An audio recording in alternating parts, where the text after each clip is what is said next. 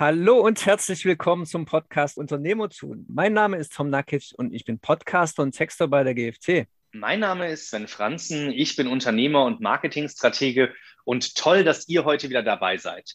Wir möchten an eins unserer vorherigen Themen anknüpfen und haben deshalb heute noch einen dritten Gast in der Runde, äh, eine ganz besondere Expertin, nämlich Simone Klitsch. Und Simone, vielleicht stellst du dich unseren Hörern einfach mal kurz selbst vor. Ja, herzlichen Dank. Mein Name ist Simone Glitsch. Ich bin Expertin für prozessorientierte Unternehmenstransformation. Meint, ich helfe mittelständischen Unternehmen, ihre Geschäftsprozesse end-to-end -end zu visualisieren und entlang der Prozesskette zügig zu optimieren. Was das genauer heißt, kann ich, glaube ich, jetzt auch nochmal in den folgenden Minuten darstellen. Genau, wir hatten nämlich mit Sven schon darüber geredet, und zwar die agile Organisationsform und haben da uns ein bisschen in das Thema eingearbeitet. Aber wir haben jetzt eine richtige Expertin da, die da mehr Expertise auch reinbringt. Und deswegen stelle ich die Frage an dich, Simone, welche Probleme soll denn so eine agile Organisationsform lösen? Jede Organisationsform, insbesondere natürlich im Geschäftskontext, hat den Zweck, quasi eine Gruppe von Menschen zu organisieren.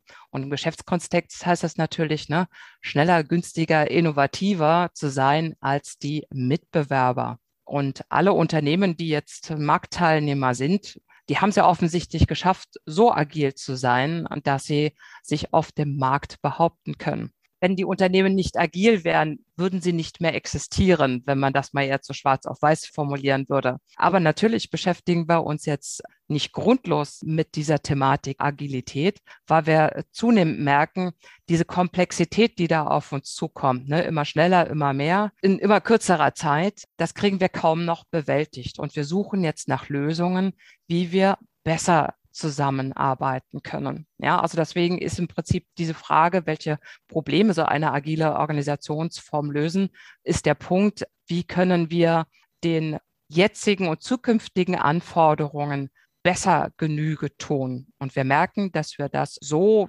wie wir bisher organisiert sind, nicht so gut schaffen. Das ist ein spannendes Thema, Simone. Ich würde da gerne eine Frage anknüpfen und zwar, wann ist ein guter Zeitpunkt, die agile Organisation im Unternehmen einzuführen oder auch umzusetzen und was sind da vielleicht auch für Voraussetzungen notwendig? Wie siehst du das? Ich will vielleicht auch noch mal ein bisschen genauer drauf eingehen, was ich denke, was agile Organisationsformen ausmacht. Zuallererst mag ich aber vielleicht dazu nochmal sagen, wann, wann ist denn ein guter Zeitpunkt? Einen guten Zeitpunkt gibt es in dem Sinne jetzt nicht. Ja, so, es ist vielmehr so, äh, dass wir Menschen ja die Fähigkeit haben, vorauszudenken, zu antizipieren, was da auf uns zukommt. Mit anderen Worten, wir müssen nicht erst vor Karacho gegen die Mauer fahren, um zu merken, dass uns das nicht gut tut, sondern wir wissen das. Aber wir beobachten natürlich, dass es uns äh, recht schwer fällt, aus unserem gewohnten Trott herauszugehen und von oben aus der großen Perspektive zu betrachten, den Weg, den wir da gerade einschlagen, ist das der richtige? Also von daher ist ein guter Zeitpunkt jetzt ja, und nicht der Zeitpunkt, wenn es im Prinzip jetzt dem Unternehmen schon schlecht geht. Also sprich, die Kunden weglaufen, die Mitarbeiter nicht mehr arbeiten wollen und die Kosten ein erwürgen, ja, weil dann natürlich die Zeit, die dem Unternehmen verbleibt für den Veränderungsprozess ja, knapp ist und häufig vielleicht auch gar nicht ausreichen wird. Weil die Veränderungen, die uns jetzt anstehen, das wissen wir alle, sind ja erheblicher Natur. Ja, also es ist ja nicht nur die Art und Weise, dass wir anders zusammenarbeiten wollen, Richtung agile Formen, ja, sondern dass wir natürlich auch wissen, wir müssen viel, viel mehr Maschinen und IT einsetzen, sprich Digitalisierung. Das sind schon mal zwei Punkte, die da einfach den Veränderungsdruck erhöhen. Deswegen will ich vielleicht jetzt nochmal so ein bisschen auf dieses, was ist denn eine agile Organisation, darauf eingehen. Ich mag vielleicht euch und die Hörer noch ein bisschen mehr in die Geschichte hineinnehmen, wie unsere Organisationsformen entstanden sind, in denen wir jetzt leben. Die Industrialisierung, die hatte eingesetzt, als die Weber die ersten dampfgetriebenen Webstühle hatten und damit arbeiten konnten. Das war die Industrie 1.0, wie wir die so bezeichnen. 2.0 bezeichnen wir das, was die Entwicklung, die uns so im Zusammenhang mit Henry Ford und der Fließbandfertigung recht gut präsent ist. Ne? Und zu diesem Zeitpunkt nämlich haben wir angefangen, ganz anders zu arbeiten. Wir haben mit viel, viel mehr Leuten auch viel, viel mehr geschaffen. Ja, mit anderen Worten, Henry Ford hat sich ja ganz viele Leute aus den Dörfern gezogen, um die in die Arbeit zu bringen, damit die die Autos fertigen. Und er hat dabei die Arbeitsweise auch umgestellt. Vorher hat man so gefertigt, dass man in dem Sinne, ne, wie der Schuster durchaus das eigene Leisten, den eigenen Entwurf des Schuhs äh, selber genäht und fertig gemacht und auch selber verkauft. Ne, alles im einem. So hat Henry Ford auch mal angefangen, aber Henry Ford hatte die große Vision, dass jeder ein Auto leisten kann. Und er hat darüber nachgedacht, wie er eben die Arbeit effizienter gestalten kann. Und dieses effizienter gestalten, hat er gemerkt, das funktioniert nicht, wenn nur wenige Leute ein Auto zusammenbauen, sondern es funktioniert besser, wenn man sich spezialisiert. Also sind wir in diese Spezialisierung hineingekommen, die für uns so heute selbstverständlich ist, dass jeder natürlich einen anderen Beruf hat. Ne? Wir haben Juristen, wir haben Buchhalter und so weiter. Das sind alles eigene Berufsausbildung. Das ist für uns selbstverständlich. Das ist aber nur eine Seite der Medaille. Die andere Seite der Medaille ist, wenn ich so viele Menschen habe, die zu koordinieren sind, wie macht man das? Zum Beginn der industriellen Revolution hat man da nicht lange überlegt, sondern hat das Prinzip angewendet, was man bisher ja auch schon angewandt hat, nämlich das militärische Prinzip. Man hat die Menschen, die gleichartige Arbeit machen, die versammelt man in einer Abteilung. Den setzt man einen Officer vor und ganz oben der General lenkt das alles. Die Begrifflichkeiten sind uns heute natürlich noch sehr gut bekannt, weil uns, wenn wir an den Begriff Abteilung denken, jetzt weniger an die Kompanie denken, die über den roten Platz marschiert, sondern vielmehr eben das Bild im Kopf haben aus unserem Organigramm, die Kollegen, die eben in bestimmten Abteilungen arbeiten. Diese Hierarchie, was damit einhergeht, ne, dass der oben sagt, und dann geht es die Hühnerleiter runter, wird die Arbeit quasi weiter verteilt in die Organisation hinein. Das war zum Zeitpunkt der industriellen Revolution genau das richtige Mittel, um die Menschen halt zu koordinieren. Aber genau das ist der Punkt, den wir heute überdenken müssen, weil wir andere Voraussetzungen haben. Also einerseits sind wir gut ausgebildet, wir brauchen niemanden mehr, der uns Punkt und Komma erklärt. Wir können alle relativ selbstständig agieren. Wir haben unsere eigenen Familien, Umfelder etc. Ja, mit anderen Worten, diese Hackordnung, wie man auch dazu sagt, die funktioniert ja nicht mehr. Und denen entziehen wir uns ja auch zunehmend. Doch unser Unternehmen ist noch genauso aufgebaut wie zum Anfang der industriellen Revolution. Das sehen wir, wenn wir auf das Organigramm gucken. Und genau das gilt es jetzt zu überdenken, wenn wir Richtung agile Organisationsformen uns orientieren wollen. Dann bedeutet das, dass wir über eine andere Art und Weise der Arbeitskoordination nachdenken müssen. Die kann nicht mehr hierarchisch sein. Die Lösungsansätze wurden im Bereich der jungen dynamischen Unternehmen ja gefunden. Ne? Die agile, das agile Projektmanagement oder auch der Ansatz Scrum genannt, kommt ja aus dem Bereich. Die haben also über eine andere Art und Weise darüber nachgedacht, wie sie ihre Arbeit miteinander koordinieren. Eines der wichtigen Punkte zum Beispiel ist, dass eben die Mitarbeiter, die in einem Scrum-Team arbeiten, aus verschiedenen Berufsfeldern kommen, mit verschiedenen Spezialisierungen in einem Team unmittelbar an der Problemstellung arbeiten. Das nennen wir Organisatoren auch crossfunktional. Dieses crossfunktionale Team, das hat dann noch einen Leader, auch ganz bewusst nicht den Begriff Führungskraft gewählt, weil der ja in dem Sinne, der Leader ergibt den Rahmen und er sorgt dafür, dass dieser Rahmen eingehalten werden kann. Und innerhalb dieses Rahmens kann agil selbstbestimmt gearbeitet werden. Das ist das quasi, was so der Kern der agilen Organisation für die Unternehmen bedeutet. Die große spannende Frage natürlich ist, wie kommen die großen etablierten Unternehmen in diese Formen hinein? Genau, weil wir haben ja jetzt über das Wann gesprochen und mhm. du hast gemeint immer. Also es wäre jetzt ein guter mhm. Zeitpunkt, das umzusetzen, aber das große Wie ist natürlich auch eine Frage. Wie soll ich denn das im gesamten Unternehmen umsetzen? Ist es also eine rein rhetorische Frage fast schon. Ist es eine gute Idee, diese Arbeitsweise sofort im gesamten Unternehmen umsetzen zu wollen? Ja, Tom, herzlichen Dank für die Frage. Offensichtlich so rhetorisch scheint sie gar nicht zu sein, weil wir beobachten in vielen Unternehmen die sogenannten Graswurzelinitiativen, ja, oder eben auch in den Konzernen, die eben in einzelnen Abteilungen agile Teams etablieren. Äh, nach dem Motto, da fangen wir mal an, in dieser Art und Weise zu arbeiten.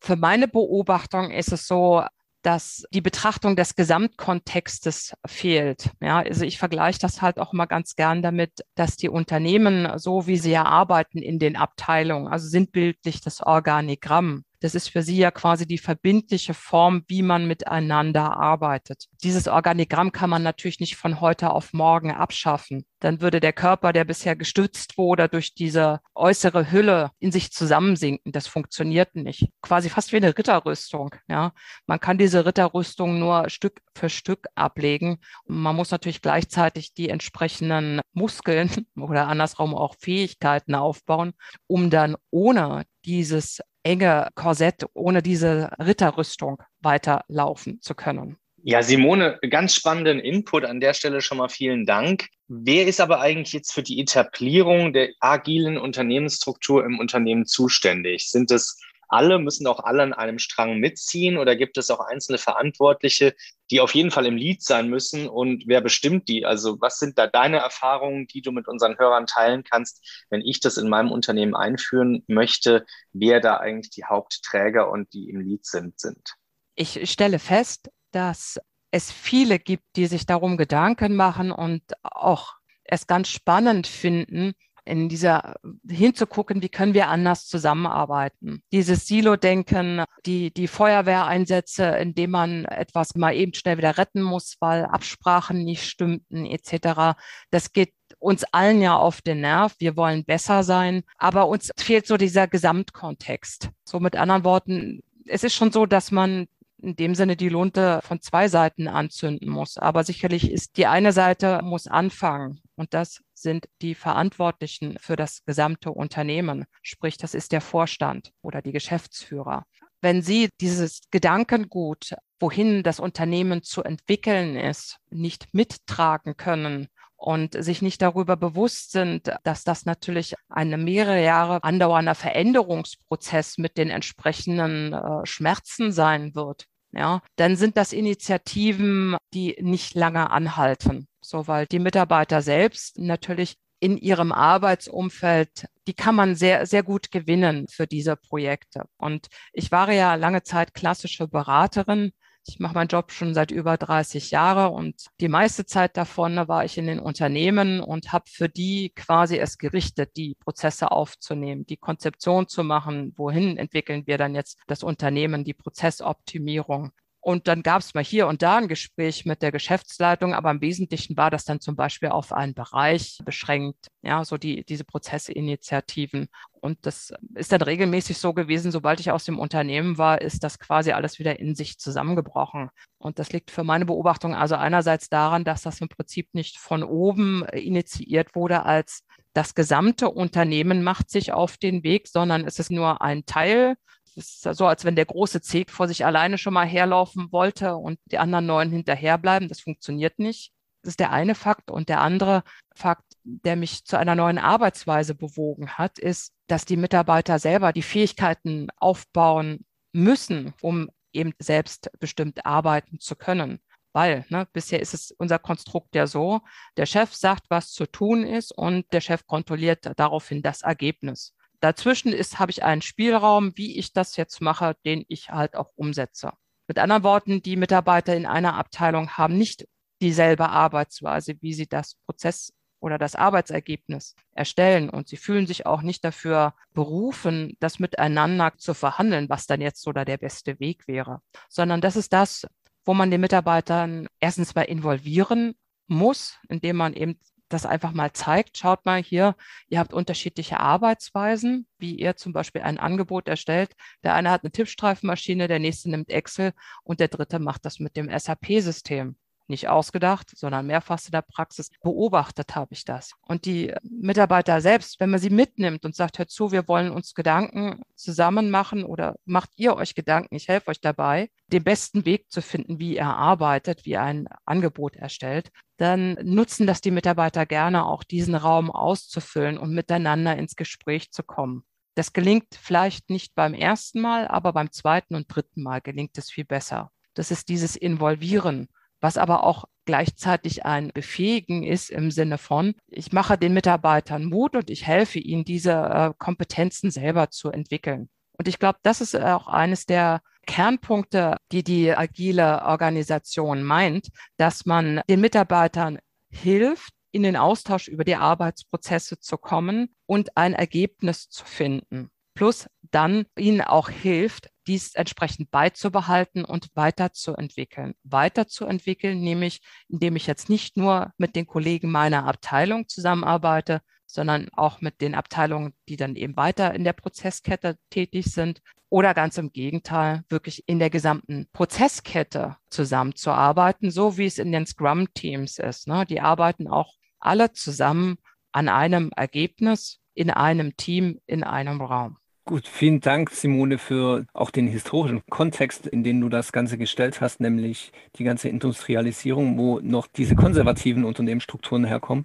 Sven, ist bei dir noch eine Frage offen oder willst du dem Ganzen noch etwas hinzufügen? Vielen Dank für deine guten Eindrücke, Simone. Jetzt hast du an der Stelle das letzte Wort nochmal, vielleicht einen letzten Impuls von deiner Seite an unsere Hörer weiterzugeben und ich bin ganz gespannt. Das Wort ist dir. Ja, liebe Hörer, ich hoffe, ich habe Sie ein wenig begeistern können, ein bisschen genauer reinzuschauen, was man mit Prozessmanagement machen kann. Ich habe nämlich angefangen, Prozessmanagement leicht zu erklären und dafür habe ich einen Blog, der heißt prozessoptimierungs-sprung.de. Hier finden Sie Prozessmanagement einfach erklärt. Insbesondere finden Sie jedoch diesen Ansatz des Business Process Reengineering hier, nämlich dass man über das Prozessmanagement das Unternehmen zukunftsgewandt ausrichten kann, indem man über die Prozesse die Unternehmensstrukturen, also diese Art und Weise, wie wir zusammenarbeiten, verändern kann. Und hier helfe ich den Unternehmen mit meinem Coaching